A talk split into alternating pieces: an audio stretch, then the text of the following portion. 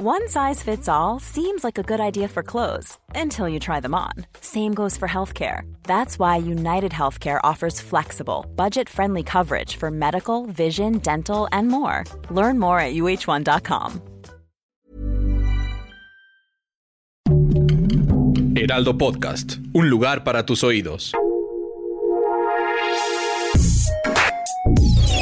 Escucha la opinión de Sergio Sarmiento, quien te invita a reflexionar todos los días con la noticia del día.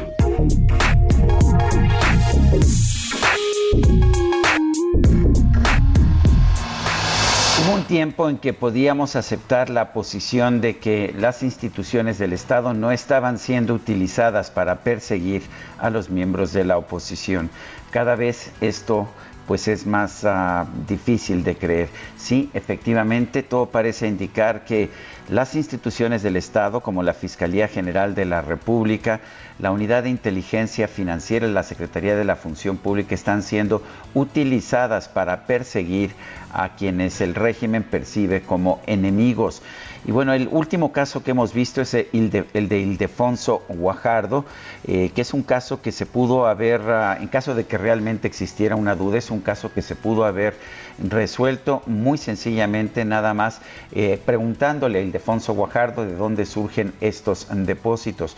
Pero es curioso, se persigue el Ildefonso Guajardo y en cambio se toma la decisión de que de que no hay nada que hacer en el caso de los hermanos del presidente como Pío y Martín López Obrador o en otros casos de enriquecimiento inexplicable que hemos visto, eh, pero que son de funcionarios de la Cuarta Transformación.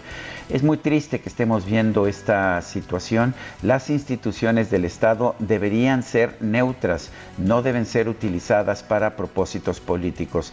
Sé que lo han hecho otros gobiernos. El gobierno de Enrique Peña Nieto, por ejemplo, persiguió a Ricardo Anaya y de hecho presentó acusaciones en su contra, simple y sencillamente para afectar su imagen pública antes de las elecciones del pasado 2018.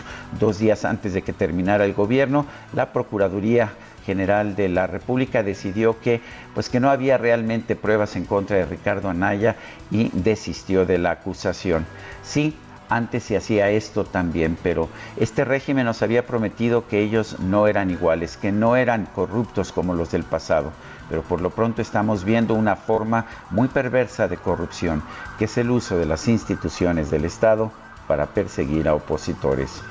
Yo soy Sergio Sarmiento y lo invito a reflexionar.